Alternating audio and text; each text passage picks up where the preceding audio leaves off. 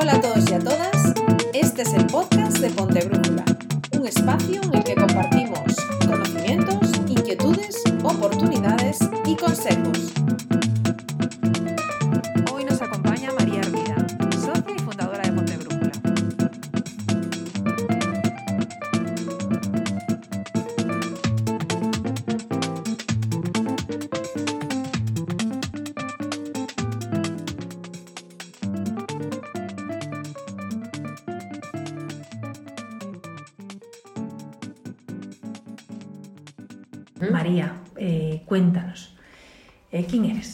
Haznos ahí un, pequeño...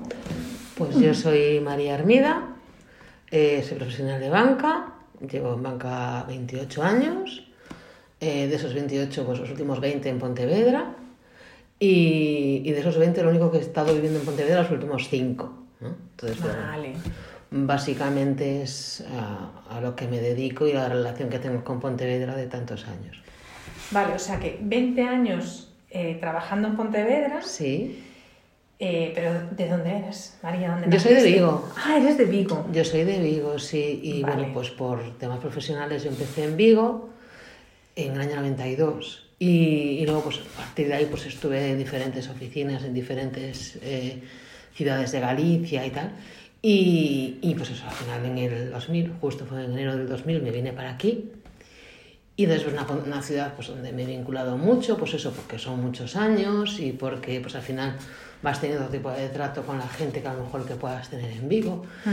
Si bien es eso lo que te decía antes, que, que de esos 20 años yo siempre he estado yendo y viniendo, Vigo, Pontevedra, entonces, eh, aunque sí que tenía relación, digamos, con la ciudad, más allá del tema laboral, eso se ha, digamos, em, potenciado más en los últimos cinco años, que ya me decidí a alquilar un piso aquí, porque estaba un poco harta de pagar peaje, claro. gasolina y me vine para aquí. Y, y por eso, pues, eh, es, es por lo que llevo aquí tanto tiempo. Vale. Bueno, sí que hubo un, un, un impasse de cuatro añitos que estuve en Vigo por el medio, pero bueno. Pero bueno, no sobre, cuenta. Sobre todo aquí, Sí. en Pontevedra. Bueno, ¿qué tal se vive en Pontevedra? Muy o sea, bien. esto, es- claro, es que Pontevedra, Vigo, es como... Pero bueno, se vive bien en Pontevedra. Se vive bien, Vale. se vive muy bien. O sea, que encontraste ese punto de, al menos de tranquilidad. Sí, de decir, bueno, no tengo ese baile de coche, voy y vengo y, y me establezco y, y lo disfruto de otra manera. Totalmente. Además, también una cosa que, que yo he notado es que el, el hacer, el hacer vida en Pontevedra, que antes te hacía vida, pero relativa, ¿no? O sea, Claro. pues a lo mejor pues, a trabajar, iba a hacer una compra o iba a la escuela de idiomas, iba al gimnasio. Pero, pero sí que la relación con los clientes se potencia mucho más, ¿no? En el sentido de que te los encuentras por la calle tomando un café en el súper. Claro, o y sea, hay eso un- antes no me pasaba, ¿no?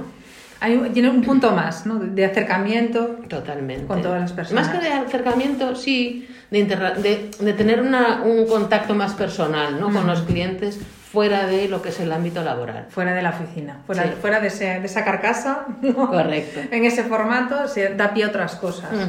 Oye, ¿qué, qué te dijo tu familia y tus amigos? ¿No te echan de menos? ¿No te dijeron, no te vayas, no te vayas? No, porque yo creo que era un paso natural y además que en ese sentido con ellos tampoco me ha cambiado nada, porque yo es que iba a Vigo a dormir prácticamente. No, a ver, sí, es verdad. Entonces, no, en ese sentido no, no me ha supuesto nada. Vale, vale. Bueno, oye, cuéntanos, eh, toda la vida como bancaria. Vale, explícanos un poco ese concepto, bancaria, porque yo creo que lo de banquero, banquera... que- que- Banquero es Ana Botín, la dueña del banco. Vale, esa es la banquera. Esa es la banquera. De acuerdo. Y el bancario es pues todos los que estamos en las oficinas, en las oficinas de, de un banco. Vale. ¿Vale? Entonces, dentro de la oficina bancaria, entre otros muchos roles, básicamente hay dos. Digamos dos grandes grupos, una es la parte administrativa y otra la parte más, más comercial, más asesoramiento a los clientes. Esto a Ajá. lo mejor en oficinas más grandes, ¿no? Pues eh, hay más personas, con lo cual los roles están más, más repartidos. Ujú, Más definidos. a lo mejor. Claro, en las oficinas pequeñas al final todos hacemos de todo, porque no te queda otra. Y, y entonces yo llevo de esos los 28 años que llevo en banca, eh, pues he estado en todos los puestos que pueda haber en una oficina, ¿no? Has, pasado por todos los niveles. por todo, Por desde todos. becario a director. O sea, todo. tú entraste como becaria, entonces. Entré como becaria, sí. ¿Y acababas de estudiar? ¿Cómo, Pues cómo fue un no. poco ese aterrizaje en ese, en ese mundo? Pues fue una cosa muy casual, la verdad, porque a mí yo estaba en primero de carrera, yo estaba estudiando empresariales en Vigo, Ujú. y, eh, me acuerdo que el primer año de carrera, y un día mi padre me dice, dice, mira, es que un amigo mío me comentó, y que sepas que te van a llamar para hacer unas prácticas en O sea, un banco en, en Vigo. De que te van a llamar, o sea. Es que a mí ni se me pasaba por la cabeza sea- lo de trabajar en un banco. O sea, yo sí que siempre estaba, siempre trabajaba en verano. Entonces, siempre mi padre, pues que tenía un negocio, pues siempre si, si se enteraba de alguna oportunidad y tal, pues siempre Claro. estaba al tanto, ¿no? Claro. Pero vamos, yo estaba estudiando empresariales y eso yo lo que había hecho hasta ese momento era vender helados en un sitio, o sea, cosas de, de trabajos de estudiante de verano. Sí, o sea, buscarte la vida para quitarte unas pelas. Nada más. Vale. Y, y entonces eso, eh, me llama y dice, comenta, no, me comentó un amigo de esto y entonces que sepas que te van a llamar.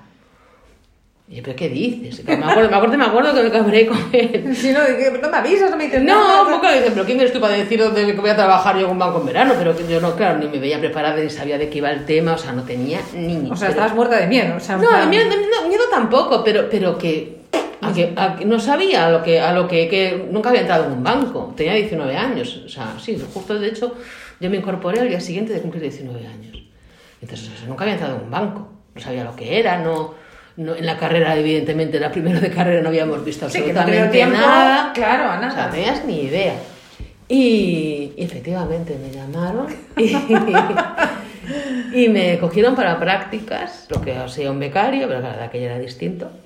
Y me cogieron para prácticas y me acuerdo que me dijeron que me cogían por tres meses, o sea, que el contrato era de tres meses, pero que las prácticas eran de dos, que lo que iba a trabajar eran dos meses. Ujú. Y por circunstancias de la vida y demás, pues hasta hoy. Bueno. Sí, fue no todo- lo puedo creer. O sea, ese fue tu aterrizaje. Ese fue mi aterrizaje. sí, y de ahí ya no te soltaron, dijeron, esta, esta mujer se tiene que quedar con nosotros. porque- No, la verdad que no fue tanto mérito personal, que hombre, que espero que también algo haya contado. Yo creo que sí. Pero no, fueron circunstancias, la verdad, fueron circunstancias. Pues mira, eh, coincidió que yo, te digo, yo tenía, yo- de hecho mi, mi, mi idea era seguir estudiando, toda la historia. En la oficina, cuando yo me incorporé, eh, en la parte administrativa solamente había una chica, que es la que hoy en día es mi comadre.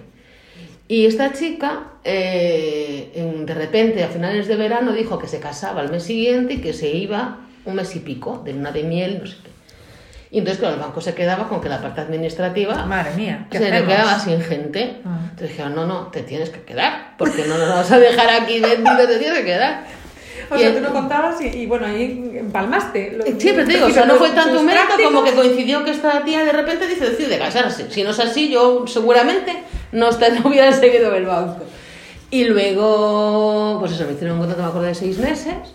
Y luego justo cuando me iba a acabar el contrato, de repente el banco anuncia pues que había comprado otra entidad en ese momento, iba a haber una fusión, bueno, un rollo raro. Y por eso, pues continué hasta hoy.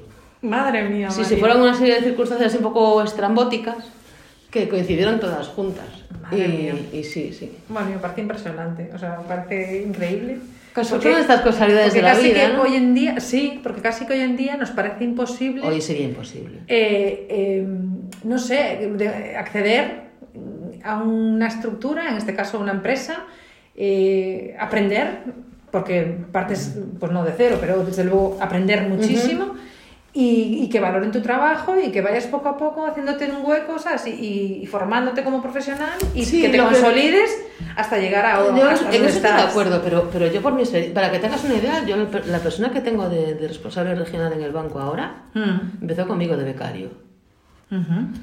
Y entonces sí que es cierto que tienes que trabajar, tienes que valer, tienes que demostrar, pero se tiene que dar la oportunidad.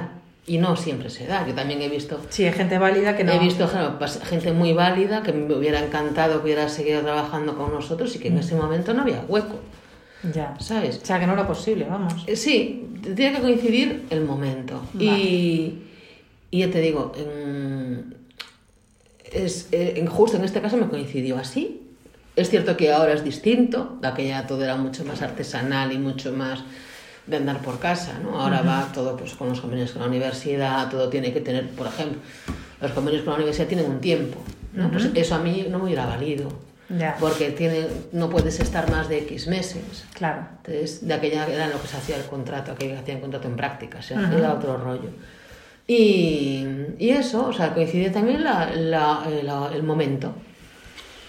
Qué bueno, qué bueno, qué interesante. Oye, y antes me decías que una esa compañera que se casó, que, que es tu comadre. Sí, Pero qué guay. Sí. O sea, que es que no solo enganchaste con una carrera profesional, sino que te llevaste amigas. No, yo en lo personal, o sea, desde lo profesional, en lo personal eh, me ha aportado muchísimo, pero muchísimo. Desde mis mejores amigos Qué bueno. hasta temas de formación increíbles o otro tipo de cosas, ¿no? Entonces eso, sí, la verdad que, que es súper chulo. Tengo con esta persona que es mi, mi comadre, pues lo llevamos 27 años siendo íntimas amigas, sí, trabajando juntas y conviviendo mucho juntas. Y luego pues mis mejores amigos, pues mm, dos, no sé, pues, pues te puedo decir que de mis más íntimos amigos, cuatro o cinco pues los conocí como clientes de la oficina. Fíjate, qué curioso. Sí, sí. Es que al final todo está relacionado. Sí, Sí, que también ver. hay que saber separar las cosas, sí. Bueno, Pero- imagino que sí. Eh, pues que bueno, ya cuando entras en la dinámica diaria, que ahí supongo que es complejo delimitar. Ujú. O sea, decir, bueno, hasta aquí llega María la gestora y hasta aquí llega pues María amiga, como- pero como en todos los negocios, ¿no? un poco como en todos los trabajos. Lo que pasa que, bueno, no sé qué opinas tú, pero yo creo que hay como algunos ciertos sectores que son delicados, vamos a Sí, decirlo así. claro. Eh, la parte de la salud Sí. eh, y la parte financiera son como dos puntos Que la gente es muy reservada con críticos a, ellos, a la hora de cuando todo fluye ahí es maravilloso, cuando nos va bien en esas dos partes es maravilloso, pero justo cuando nos va mal, eh, yo creo que ahí la gente saca mm, pues a lo mejor su peor faceta o las peores caras. Cuéntanos, ¿cómo, cómo es eh, en eso tu día a día? Porque desde que con una trayectoria tan larga habrás vivido, yo qué De sé, todo. un millón de anécdotas. De todo. Pero, ¿cómo, cómo, cómo es ese momento? ¿Cómo, ¿Cómo te las arreglas? ¿Cómo te las ingenias? Cuando algo se pone feo y tienes que decir, bueno, hasta aquí soy María, hasta aquí no. ¿Cómo, cómo... A ver, eh, primero, que cuando yo estoy trabajando, yo soy María, empleada de mi empresa. O sea, eh, tema personal queda para cuando no estoy trabajando. Ya.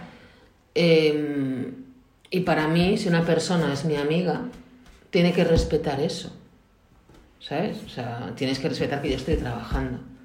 Y que además no es mi empresa, lógicamente. Con lo cual, pues chico, pues no sé. Si te han cobrado una comisión que no te gusta o te han, no sé, dicho aunque no a un préstamo que has pedido. Cualquier cuestión que O se sea, pueda. eso no es María tu amiga, eso es el banco. Y María te podrá dar la información con más cariño que a lo mejor otra persona que no te conoce. sí, claro. Pero el resultado es el mismo, ¿no? Entonces, lo que quiero decir que es que mm, una cosa es que eso me pase con un amigo, que Mm. generalmente la verdad que he tenido la suerte de que no me ha pasado, y luego pues con clientes es el día a día, ¿no? O sea, hay- yo siempre digo que lo mejor y lo peor de mi trabajo es el trato con los clientes. Para mí es lo mejor, porque conoces a gente maravillosa que aprendes un montón de toda la gente con la que tratas. Ujú. Porque lo bueno que tiene mi trabajo, entre otras muchas cosas, es que esto no es una tienda que una persona entra un día y no, a lo mejor no la vuelves a ver. Generalmente tú tienes una relación de muchos años con los clientes. Yo tengo clientes que los conozco desde que iban a la universidad. Y ahora Ya. los conozco pues casados con niños que se han cambiado a la segunda. Qué sé. Ya, o sea, conocer un poco toda su vida. o sea, el padre y el niño que se dar la Y cuenta. Tengo clientes que son familias enteras, desde la abuela hasta, hasta la, desde la bisabuela hasta los nietos, ¿no? Entonces lo que quiero decir es que, que tienes eso, es una, es una relación de confianza y de, y de muy largo plazo. Entonces, primero tienes que tener claro ese horizonte y segundo tienes que, mm, eso, o sea, tienes que tra- tratar bien a las personas, ¿no? y por tratar bien no, no me refiero solamente a... A ser que te- educado, ¿no? Sí, correcto, sino pues eso, que ver que, que te interesan las personas, que te preocupas por ellas, que eres honesta en lo que le dices. Le guste o no le guste, ya le tienes, le tienes que decir la verdad. Sí, eso es importante. Y, y es eso, o sea, no es un negocio que digas, bueno, este señor ha entrado ya a comprarse unos zapatos y a lo mejor mañana ya no vuelve, ¿no? Ujú. Aquí cuando una persona pues abre una cuenta en un banco, pues en teoría en general, pues es para un tiempo. Sí, nunca va a ser algo tan Bueno, efímero. lo puede haber, pero vamos, lo pero habitual bueno, es que Lo no. habitual es que haya más Claro, ese- y, compromiso. y de eso es lo que te digo, que para mí es lo mejor y lo peor de mi trabajo, porque co- conoces a gente de todas las profesiones, todos los sectores, todos los tipos, Sí, bueno, y, y, y también es lo peor, también a veces tienes que aguantar cosas que, bueno, creo, creo que como casi todos los trabajos, ¿no? sí, a ver, yo creo que sí, que todos, en todos tenemos luces y sombras, sin ninguna duda. Totalmente. Va a ser difícil, me parece, eh, que no que lo tiene que haber, pero en tu trayectoria profesional, eh, ¿qué paso mm, no darías? O sea, No, eso lo tengo muy claro. ¿sí? ¿Lo tienes claro? Sí, yo cuando te conté que cuando empecé en la oficina de Vigo, pero luego al cabo de unos años, pues por todo esto que explicaba antes, de que hubo una, una fusión de entidades, pues estuve en dos años, estuve como en cuatro o cinco oficinas en provincias diferentes. Y yo estaba en segundo de carrera en ese momento. Entonces al final, con tantos cambios, acabé dejando la carrera. Eso es lo que no volvería a hacer. Vale. Eso lo tengo súper claro. O sea que tú, cuando iniciaste tu andadura como bancaria, Ajá. seguías eh, teniendo tus estudios ahí. O sea, tu Yo intentaba era compaginar las cosas, claro, compaginarlo y, claro. y lo que- de hecho lo compaginaste hasta que llegó un momento que dijiste, bueno, este movimiento de... Es que a ver, te- lo que te decía antes, yo empecé en prácticas, o sea, yo estaba en primero de carrera Mm. y mi idea siempre fue, lógicamente, y de hecho me acuerdo que cuando el banco me propuso ya quedarme más tiempo y eso, irme fuera de, de Vigo, incluso fuera de la provincia, y me acuerdo que, que un día le pregunté a mi padre, yo no sabía qué hacer, yo quería estudiar. Y dije, papá, es que me pasa esto, me ofrecen esto, pero claro, esto me va a ser complicado. Aunque me lleve más tiempo y tal, pero va a ser complicado. Y él me dijo una cosa que nunca me olvidaré, me dijo, María, piensa una cosa. Tú tienes la oportunidad de, de trabajar en algo para lo que estás estudiando, ¿no? Entonces, tardarás más en estudiar o tardarás menos, pero a lo mejor cuando estudies no tienes la oportunidad laboral que tienes ahora. Entonces, y al final también es una forma de aprender. Ujú. Entonces, en ese sentido, me lo agradecí mucho ese consejo. Pero sí que es cierto que, claro, yo lo intenté, pero claro, en un año y medio en las cuatro provincias tienes que hacer los cambios de matrícula, era un Cristo. Ya. Y eso, eso juntado con otra serie de cosas, ya desde el punto de vista profesional, fue muy complicado. Y entonces esa es la parte que, que sí que me, me arrepiento de no haber sido más, más constante en eso y de no haberle... sea, ¿Nunca pensaste en volver a retomarlo? A lo mejor este no era el momento. no, lo que sí que he hecho siempre es aprovechar todas las oportunidades que el banco me ha dado para formarme. Ah, qué bueno. Sí, y de hecho me ha dado oportunidades muy buenas, ¿no?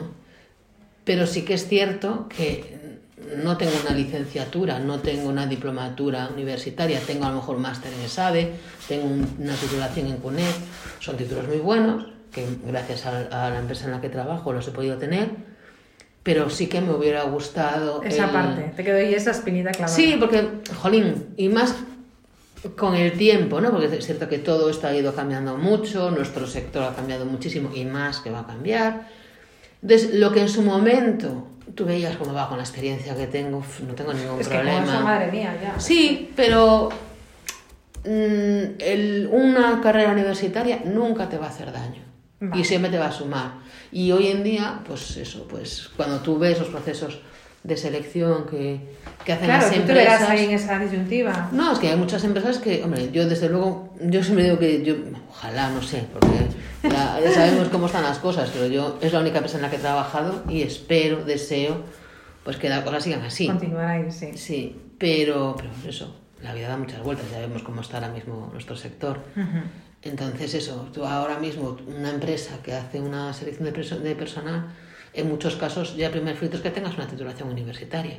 Vale, o sea que ese sería uno de los tips, consejos que darías a tus sobrinas, sobrinos, Siempre. cualquier persona eh, Sí. joven que se esté planteando, mm, que esté en esa situación de estudio y trabajo, mm, ¿me subo hasta tren o sigo formándome? formándome? Tú dirías, eh, fórmate y después, Yo, de hecho, hablé hace poco con mi sobrina de este tema pero también, y yo sí que creo que, y entiendo que es muy importante la independencia económica. Entonces sí creo que si hay la oportunidad de trabajar, no de cualquier cosa. O sea, a mí no me digas que vas a dejar de, de estudiar, no sé, medicina o de Ajá. estudiar no, otra cosa, Ujú. pues para ponerte a, con todos mis respetos, a, a- vender en una, a ponerte en una cafetería. ¿vale? Yo entiendo que tú compagines tus estudios con la cafetería. Otra sí, que cosa, intentes ese, que busques ese equilibrio. una claro, pero digo, lo ideal, pero claro, la cosa que se pueda, lo ideal es eso, que si tú tienes la oportunidad de compaginar los estudios con un trabajo para aquello para lo que tú vas a estudiar o que te podría gustar en el futuro dedicarte, para mí sería lo ideal. Pero sí que lo que creo que, aunque siempre se puede estudiar, pero no estudias igual con 20 años que con 40 tu vida es diferente, es, total, es, es otra historia. Sí, vas a tener otras necesidades, no sé, otras obligaciones. Bueno, sí, Sí, es entonces- cierto que la, la vida nos cambia. Por eso les digo yo a mis sobrinas, me digo que el momento de estudiar es ahora. Aprovechate. Aprovechate de tus padres y de tu tía, No, todo lo que puedes. oye, y si tú quieres trabajar, trabaja, pero los estudios por delante. Vale, o Porque, sea, porque luego te vas a arrepentir y la, la vida no se rebobina, eso siempre. de aprovechar, hay que aprovechar. Aprovechar el, el momento. Y aparte que la formación cada vez es más importante. Entonces yo eso lo tengo clarísimo. Bueno, pues una, una nota importante, nota al margen que tenemos que subrayar en fosforito ahí. Consejo ahí, eh, formate, formate y no dejes de hacerlo siempre que puedas. Sí, es que Y lo puedas compaginar. Más allá de una carrera universitaria que pueda ser, o un título en FP, me da igual, cada uno con lo que quiera. Pero la formación tiene que ser continua. Y yo creo que además el querer aprender siempre nos aporta cosas. Siempre, siempre. Eso estimula muchísimo, siempre son aperturas. Eh, y, y detrás de ese conocimiento vienen otras cosas, porque no solo es eso encapsulado, embotellado, sino que vienen muchas cosas más. O sea, que- Aparte que hay profesiones que o te, casi todas, creo yo. Sí, Pero hay profesiones que o te actualizas continuamente o te quedas fuera de juego y luego además pues hay otras cosas que siempre te van a sumar. Pues quien dice idiomas, te dice informática, te dice temas de redes sociales. Hay 50.000 cosas en las que nos tendríamos que estar for- formando continuamente. Bueno, y ahora más que nunca, ¿verdad, María? Por eso, por eso te digo que, que cada vez es Justo más ahora importante. Parece que eh, eh, trabajar esa parte y, que, y ser lo más flexibles posible Totalmente, eh, es súper importante. totalmente. Bueno, te tengo que preguntar sí o sí, porque eh, el año pasado tuvimos un años horribles, el Ujú. 2020 mm, nos va a quedar en la memoria para siempre, se lo contaremos eh, a, bueno, a las próximas generaciones que no lo han vivido, pero sí nosotros como adultos. Y sí que me gustaría saber muchísimo tu opinión, porque, eh, bueno, llevamos, seguimos con la pandemia, seguimos con este estado, bueno, fuera de, lo, de nuestra realidad conocida hasta el año pasado. Pero yo creo que esos primeros meses de cuando nos estalló la bomba delante de la cara a nivel mm, bancario, eso tuvo que ser la leche. Yo duro. creo que tuvo que ser la leche. Fue muy duro. Cuéntanos cómo fue eh, para ti el 13 de marzo del 2020. Nos vamos todos para casa, tenemos un estado de alarma. ¡Pum! ¿Qué pasó ese lunes? O sea, ¿cómo, cómo fue? ¿Qué- ¿Cómo vivisteis desde...? Pues primero fue que el teléfono no paraba, evidentemente.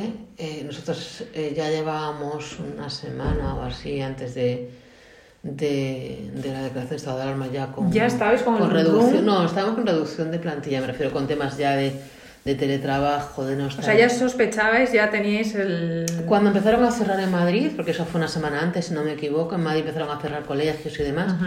Entonces ahí ya el banco ya nos mandó a una parte para casa.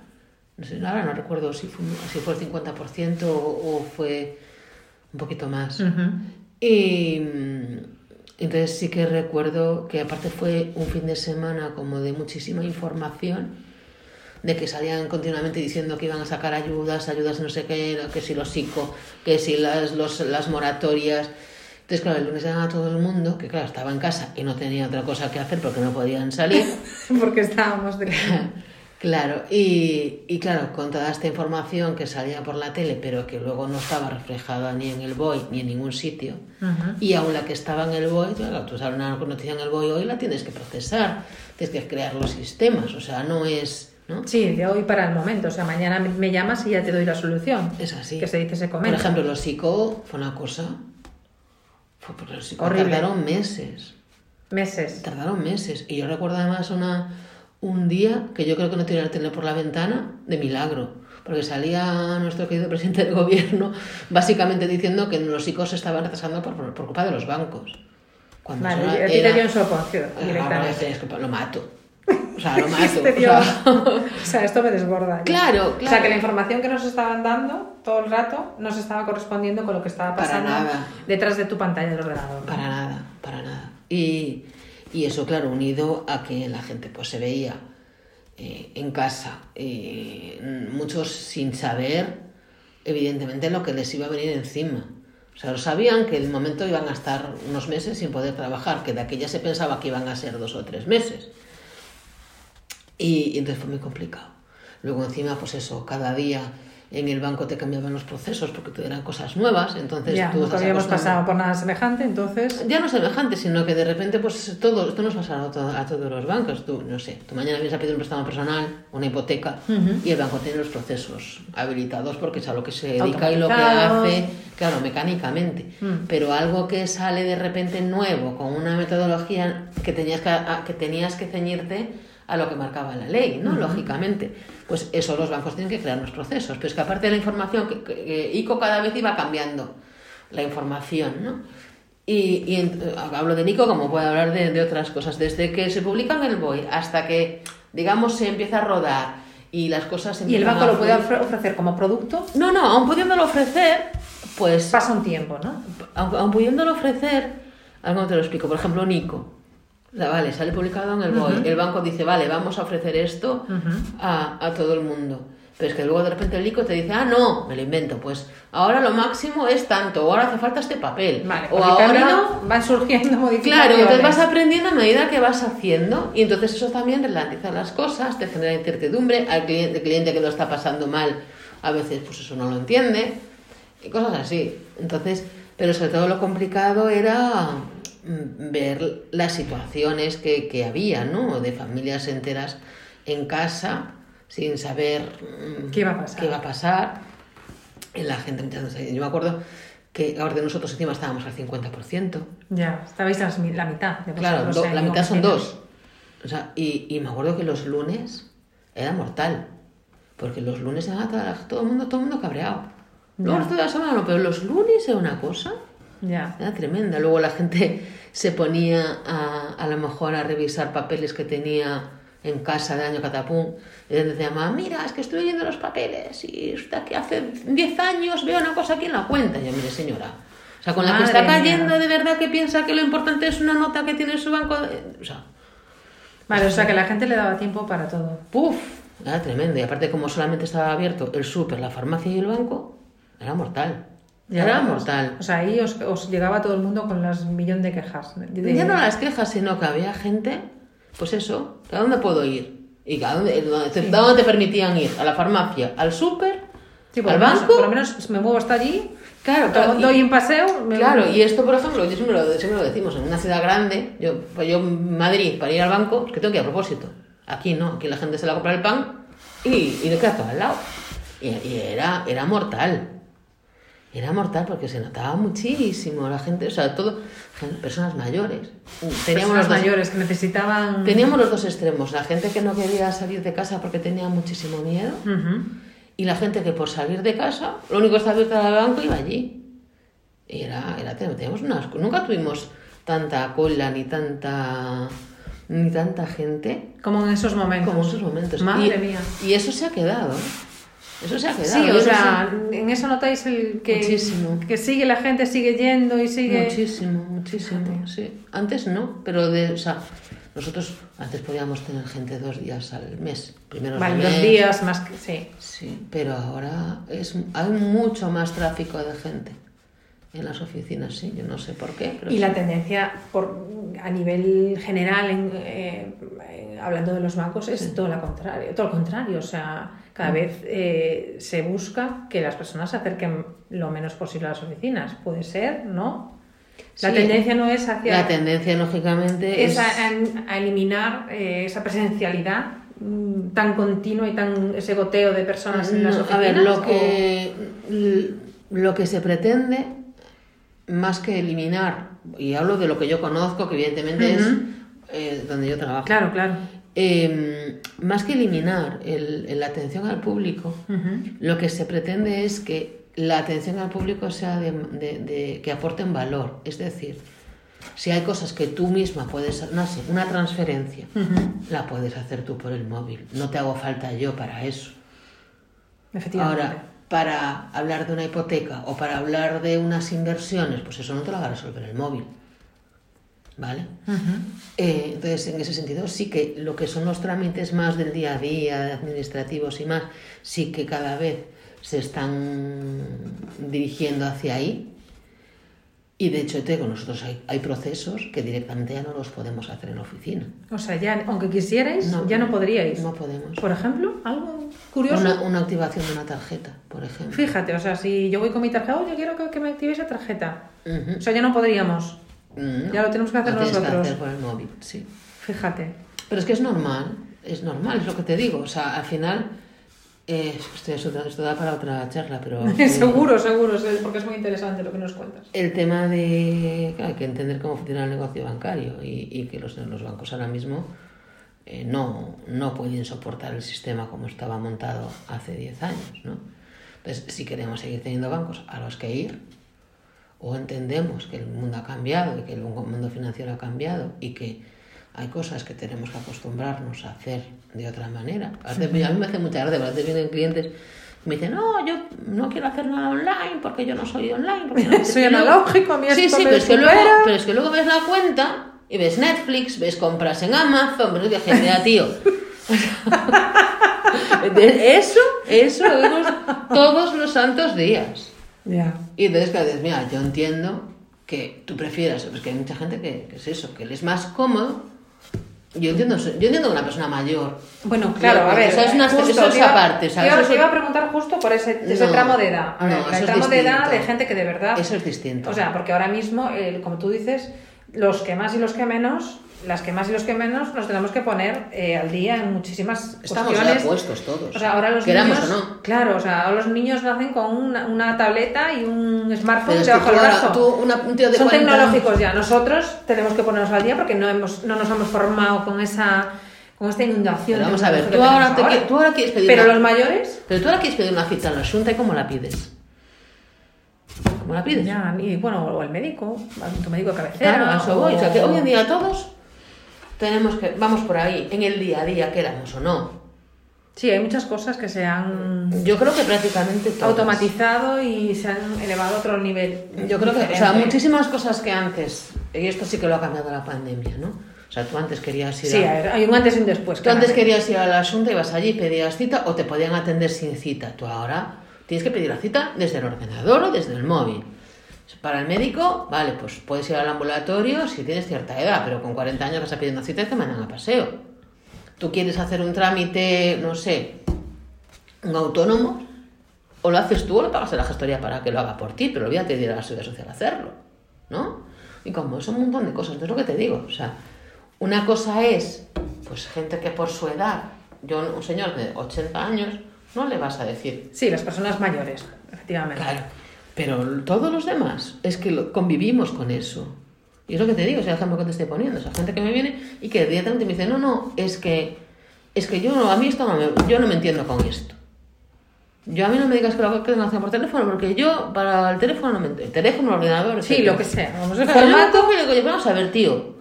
Tienes Netflix, tienes Amazon, tienes no sé qué, o sea, tienes de todo aquí. Juegos de la app, un montón. Y yo, ¿cómo me puedes decir que no? ¿Sabes que eso es distinto? Y yo, bueno, pues igual que aprendiste una cosa, aprendes a otra. Y yo te ayudo, pero tío, o sea, ¿qué? Es comodidad, muchas veces es comodidad. Y lo que te No, a digo. ver, esos cambios cuestan. Sí. Claro, pero es eso, que, que los bancos como estaban montados hasta hace mm, 10 años, que llevamos con tipos negativos 10 años, que se dice pronto, eh, eso es insostenible. Ese negocio del banco, ¿cuál era? Que tú le dejaras el dinero a pagártelo al 2 y cobrárselo al de la hipoteca al 5. Y ahora el de la hipoteca está al 0 y a ti no te puedo cobrar por tener un dinero. Y si te cobro encima te parece mal, porque estoy perdiendo dinero. Uf, Es- madre mía. así. Eh, sí, o sea, mm, el pulso general de cuando hablamos de bancos con la gente, la mayor parte le parece fatal todo lo que tiene que ver con lo que le cobran el banco. Por, Yo eso, eso lo entiendo. Mm, Pero por- también por tengo- servicios varios, o sí que es cierto que, ¿sabes? Cuando hablas con la gente, te "Ban- "Buah, no me los bancos, los bancos. Sí. Es un horror, los bancos, Dios mío. ¿Sabes? Sí que es cierto que ese pulso es como un, no sé, muy generalizado, ese Es, comentario es- de. "Buah". totalmente, eso es cierto. Pero. Quizá porque antes lo que dices, la estructura ha cambiado y antes teníamos unas prestaciones que ahora no. Y claro, de repente este cambio que, te, de repente por cosas que nunca tenías que pagar, que ahora sí, pues como que la gente dice, "Mm, me cago en la leche, me están cambiando aquí las fichas del juego. Claro, pero es eso, o sea, lo que a lo mejor tenemos que plantearnos es cómo estoy utilizando yo el banco. A lo mejor lo que tengo que cambiar es mi forma de utilizar el banco, ¿no? Y lo que te digo, pues yo a lo mejor si antes iba a la oficina que me hicieran una transferencia, pues igual si la hago yo no me cobran. O también tengo que ver también, porque esa es otra, la que es la estructura de la banca ha cambiado y donde antes había 27 bancos y como había mucha competencia, pues había unas ofertas, digamos eso, el banco le gan- ganaba el dinero por otro lado, entonces los, la gente, y esto no- nosotros lo llevamos diciendo mucho tiempo, pues eh, en Europa la banca sin comisiones como la entendíamos aquí en España no existe. O sea, esto, por ejemplo, esto es inconcebible aquí, pero en, en países como Alemania, Holanda, etcétera, Ujú. los clientes llevan años que para si tienen un, no sé, me lo invento, una cartera de fondos de inversión, saben que tienen una comisión de entrada. O sea, aquí es inconcebible. Aquí Sí. la- no hay cultura bancaria para eso, o sea, no hay ni un extremo ni otro. Pero sí que, que tengo que pensar eso, cómo utilizo yo la banca. Igual que tengo claro cuando voy al súper, pues a, a qué súper voy y lo que necesito. Pues esto es lo mismo. En eso nos podéis ayudar, quiero decir, para Sí. eso estáis Claro, los gestores y las gestoras. claro, pero... para, pero para, sí. para intentar Claro, optimizar veces- esos mira, te usos pongo, y te ver. pongo un ejemplo. Eh, es que me pasa muchas veces. Nosotros tenemos nuestros cajeros y luego aparte tenemos convenio con otros cajeros pues para sacar dinero sin comisión. Para dar servicio la Para el servicio, claro, pero eso para nosotros tiene un coste. Entonces yo le digo a, los clientes, mira, puedes sacar en los cajeros de esta entidad sin coste, pero tienes que sacar más de 200 euros. Me dice, ah, no, es que yo quiero sacar de 20 en 20. Dije, yo, tía, pues algo tendrás que cambiar. Si yo te estoy ofreciendo un servicio gratuito, lo que no me puedes decir es que no, que es que tú eres especial y quieres sacar de 20 en 20, pues entonces lo pagas. A eso me refiero, que no queremos cambiar nada. Y hay que entender que o nos adaptamos en algunas cosas y, nos se tendrá que adaptar el banco a nosotros y nosotros al banco también. Vale, yo creo que eh, sería interesante que nos comunicaran todas estas realidades de otra manera, ¿verdad? Yo creo ¿A que, qué te refieres? que, que hay falta de información con todo esto que nos estás contando. Esto que nos estás contando tú, yo creo que la gente no acaba de entender bien eh, esos cambios que se han producido en estos 10 años, Sí.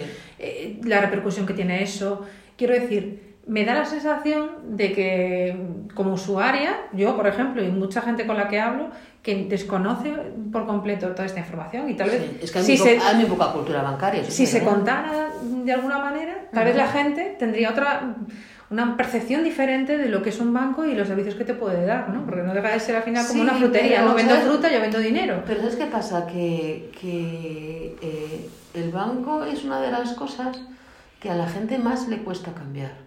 Tanto en su forma de usarlo como con el banco con el que tienen relación. ¿Sabes? Es una cosa que cuesta mucho. Hay otras cosas que la gente se adapta más rápido, pero en, en eso a la gente le cuesta muchísimo. La gente no entiende que antes podía tener tres bancos al lado de casa y que ahora a lo mejor tiene que ir al centro. O la gente no entiende, pues eso, cómo funciona. De hecho, la gente que viene y me dice, lo típico que viene cabreado, es que ya estoy ganando con mi dinero. Y digo, mira, es que es verdad, con todo ya estamos perdiendo. Eso no lo entienden, ¿no? Ya. Pero. Pero es eso, pero eso sí que es cierto que hay poca cultura bancaria y eso está mal explicado. Bueno, pues aquí desde Ponte Brújula ya nos comprometemos, pero desde ahora mismo, María, a dar esas píldoras de, de, de información de valor, ¿vale? Gracias a ti. para poner a la gente al día en este tipo de cuestiones. O sea que ya nos emplazamos para otra conversación otro día y poder profundizar, eh, o ya veremos en qué formato lo hacemos, pero, jolín, que la gente tenga un, acer- un acercamiento a la realidad de, de cómo funcionan las cosas en un banco para que también eh, pueda asimilar los cambios eh, pues de otra forma y con otra perspectiva, ¿no? Eso lo puedes hacer cuando quieras, pero yo luego siempre lo digo a lo mismo a los clientes. Digo, es como, como la gente no entiende que el banco es un proveedor. Igual que tú tienes un proveedor, no sé, no, voy- yo no voy solo a un supermercado. Pues a lo mejor voy a dos o a tres.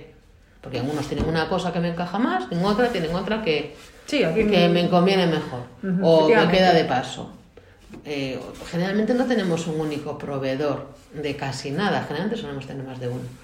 Y entonces, pues la banca es lo mismo, la banca es un proveedor de servicios financieros y cada proveedor es diferente. Entonces, lo que tengo que ver es qué me ofrece cada proveedor y saber ver qué es lo que me, me, me, me ¿Qué es lo que se conviene a mí. ajusta a mis necesidades? Claro, pero también tengo teniendo, partiendo de la base de que lo que no puedo pretender es tener la banca de hace 15 años, porque esa banca ya no existe. Entonces, y si no me la han cambiado ahora, me la van a cambiar antes que después, porque están cambiando. Y luego tienes también el tema de la banca online, pero eso ya es otro mundo y otra guerra. Bueno, pues ahí también podemos eh, hablar, podemos eh, debatirlo con más calma otro día. Correcto. Oye, eh, María, me has dicho que no harías, ¿vale? Y ahora dime de lo que estás más orgullosa en estos 28 años eh, dejándote la piel en tu trabajo día a día. Pues mira, estoy muy orgullosa de dos cosas, bueno, de tres. La primera es que creo que, que hay pocas personas que mm, a día de hoy, o por en mi sector, que solamente en su vida laboral solo hay una empresa. Eso es bueno y es malo al mismo tiempo, pero, pero desde luego yo, como digo, yo solo me faltó nacer en el banco. Y, y la verdad que estoy, tengo una vinculación más allá de lo, de lo profesionalmente laboral, ¿no? Tienes una relación ya, pues eso, como más Son en- muchos años. son muchos años. Eso por un lado. Eh, por otro lado, mm, lo que te digo, o sea que eh, la, la valoración que tienes en general, eh, que luego hay de todo, pero la relación con los clientes y, y la- la- el, el feedback que te dan los clientes, eso para mí es muy importante, sea la segunda cosa. Y, y la tercera, lo que te dije antes, que las oportunidades que he podido tener en el sentido ese de formación y demás, el haberlas aprovechado. ¿no? Qué Que bueno. a lo mejor no lo podía, otra gente a lo mejor no lo hubiera hecho, o yo tuve la suerte de hacerlo en el momento que me lo ofreciera. Y también, y de hecho, en el tiempo que he estado en el banco son, es de las cosas que más agradecida estoy. Porque son, aparte, eran temas de formación de mucha calidad que yo misma no me hubiera podido a lo mejor permitir Ujú. y que además en lo personal me enriquecieron muchísimo. Entonces yo creo que un poco de esas tres cosas. Casi nada. Oye, ¿y qué pasa con las mujeres? Porque antes en los bancos Ujú. eh, había muchos hombres detrás de Sí. los mostradores. Sí, Cuando llegaste tú al banco, ya las mujeres al poder, porque ahora entras en una oficina y hay ya mujeres, ya sea un montón de mujeres, pero antes era como que estaba, eh, como que era un negocio de hombres, como que había muchísimos hombres en los bancos trabajando. Eso, mm, ¿tú lo has vivido? ¿Has vivido ese cambio? Cuando tú aterrizaste, A ver, eh, ¿seguía siendo, los bancos seguían siendo mayormente de hombres o ya las mujeres teníais una representatividad? es que yo lo creo que lo que ha cambiado no solamente es la banca, ha cambiado el mercado laboral en general, no solamente la banca. Y lo que sí, o sea, en banca siempre ha habido mujeres, pero a lo mejor era más difícil que llegaran a cargos de dirección o, a, o a cargos intermedios. Eso sí que ha cambiado y mucho. Eso, pues al principio una mujer directora, o sea, a lo mejor juntabas a, no sé, me invento, 20 oficinas y había una directora, con suerte. Ahora no, ahora coges Vale. a 20 y, y a lo mejor hay 11 o 9. O, o- o sea, O sea que ya está, en ese punto ya estamos equiparadas. yo hablo de lo, de, de lo que yo conozco en, Ujú. mi, en mi casa. Tu experiencia, Sí, sí, sí. Ujú. Vale. Es que lo yo creo que ha cambiado el- eh, la Sí, yo mujer en que sí. general, no es que haya cambiado tanto la empresa, sino ha cambiado el mundo laboral, ha cambiado también la mujer. Yo, yo cuando entré, ya te digo, conocí a mujeres que estaban trabajando en el banco o que lo habían estado y que se habían jubilado hacía poco tiempo, al tiempo de llegar yo.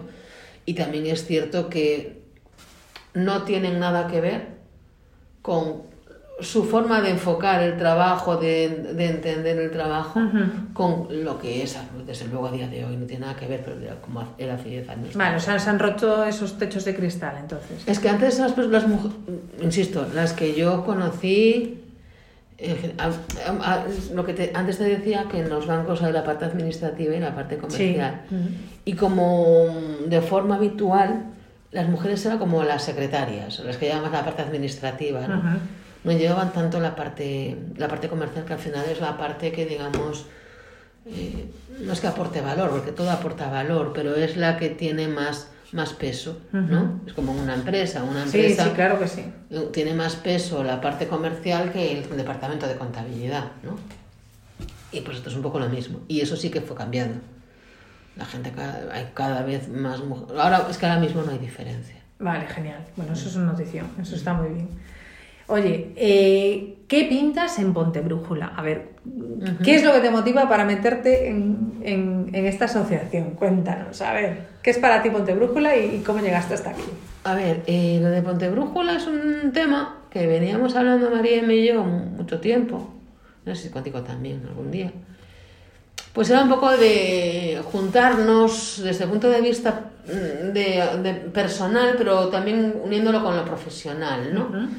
Y te dije también que hacía cinco años que me vine a vivir para aquí, entonces también era una forma de, de tener otra forma de relacionarme en Pontevedra, combinando las dos cosas, ¿no? La parte profesional Con una parte más personal, con más una cercana. parte más personal, sí. En lo profesional, porque eh, yo al final trabajo en una oficina y aunque me gustaría estar más en la calle, palpando más la calle y conociendo más, eh, me es más difícil en el día a día. Entonces también es una forma de estar en contacto con gente que está trabajando en Pontevedra, que es enterarte un poco, pues oye, de, de qué se está moviendo en la, en la ciudad y conocer a la pues, a gente que trabaja aquí Ujú. y que al final, pues al final todos necesitamos un banco. Y luego, por otra parte, la parte personal, ¿no? De, pues eso, oye, pues llevas cinco años aquí, te apetece tener gente con la que relacionarte, con la que tienes un entendimiento. A- Yo a María la conocí hace, no sé, ¿qué hora? 10 o 15 años. No. Madre mía de mis amores. Sí. La conocí en la, ¡uh! escuela de idiomas hace muchos años. Y, y es eso, y, y a veces hablábamos de temas personales y luego coincidíamos por temas profesionales. De, jolín, pues era- sería bueno juntarnos gente para tomar un café y, y compaginar las dos cosas. Ambas cosas. Y de ahí, Y de ahí ahí. fue surgiendo. Ahí surgiendo y mira dónde llegamos. o sea, madre mía. Sí. Sí, porque la verdad es que esto arrancamos antes de la pandemia. Sí. O sea, empezamos tomando unos cafés y cañas cuando se podía, Cuando se podía. tranquilamente y libremente. Y caminamos todo este, todo este año juntos de la mano y, y aquí seguimos, dando el pie del cañón. Sí, sí. Y ahora ya esperando a que la gente se nos anime, ¿no? Totalmente. Y que se venga. Y que nos pruebe. Sobre todo que nos pruebe para que, lo, para que mm, tenga esa impresión. Y Yo- las yo distancias cortas que- son las mejores al final.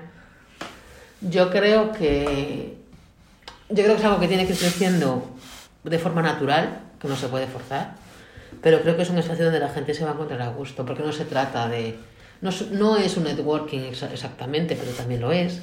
No es un grupo de amigos que quedan para tomar un café, pero también lo es. Es que hay mucho de compartir. Sí, por eso. Es Mucho un tema de compartir. justo Sí. es eso. Tanto a nivel que personal ne- como profesional. Claro, es lo bueno, ¿no? Oye, que yo oye, que no sé, tengo un problema con un tema informático. Ojo, pues, oye, mira, pues conozco a David, me puede echar una mano. O cuando tengo un problema, no sé, pues legal, pero joder, pagar a un abogado a preguntarle esto, pues a lo mejor puedo preguntarle a Pablo y luego él me referencia a alguien o a Belén. No, es un poco Sí. eso, ¿no? Y- Ese es intercambio, ese fluir Exacto. ahí entre unos y otros. Exacto. Bueno, yo mm, no sé, pero madre mía, los amores. O sea, tenemos que ya cortar. Cortamos, María. Digo porque yo. nos van a matar. Nos van a echar nos van a echar. Bueno, muchísimas gracias a ti. por este rato. Súper agradable que se nos pasó Sí, volando. volando, tal cual. Volveremos a hablar con María porque, jolín, tienes muchísimas cosas que contarnos y compartir. Cuando y quieras. lo digo, que nos sigan y que nos prueben. Perfecto. Muchísimas gracias, María. A ti, Inés.